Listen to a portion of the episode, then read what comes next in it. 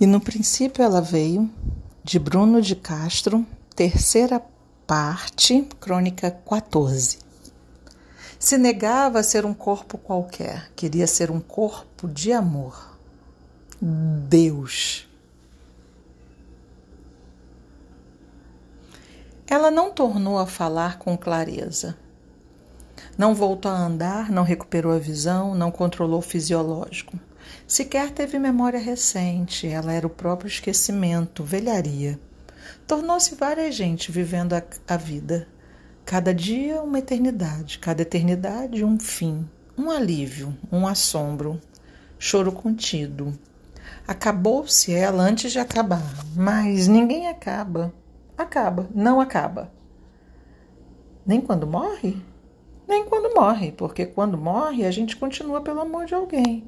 Pois é isso, amor, uma continuação da gente, mesmo que de alguma forma a gente finde. E aquele era um fim. Anoitecer em si, amanhecer o oposto de si, imóvel, incompreensível, dependente, totalmente dependente, é um jeito de se morrer.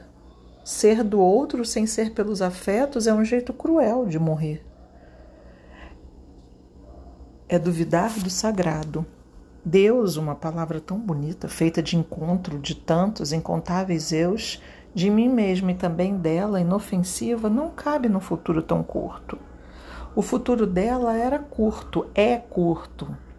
O futuro dela era o meu futuro, é o meu futuro. E ela tinha um tanto de mim, não podia mais ser só. Deus, diante daquela aparição, naquela alma derramada, não era eu no plural, era eu sozinho, que nem ela esquecida, que nem ela saudade. Deus era uma saudade e oração nenhuma cabe numa saudade, mesmo que as duas, oração e saudade, morem na mesma esperança. Deus era um abandono, afinal, duas vezes. A primeira, porque abandonou num corpo quem mais o amou.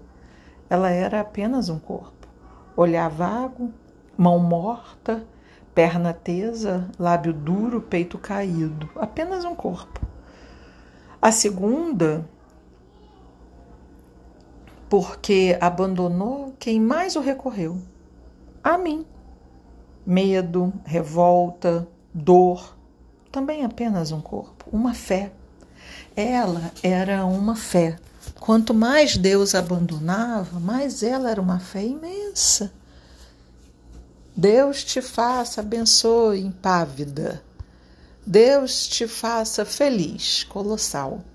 Deus te leve e traga em paz, ingênua. Tudo bem, graças a Deus. A fé é a esperança dos ingênuos. Outro nome para ingenuidade. Aquela altura, ela até se aceitava como apenas um corpo também não tinha escolha, mas se negava a ser um corpo qualquer. Queria ser um corpo de amor. Era um corpo de amor. Ela era o amor. Um amor que, quando morresse dali a algum instante, seria um futuro longo, uma eternidade. E eu, eu não seria mais um choro contido dali a algum instante, ou dali a alguma eternidade. Seria como ela, derramada um choro derramado. Ouvira isso dela uma vida inteira. No mundo, meu filho, se derrame. Deu. Amou, derramou.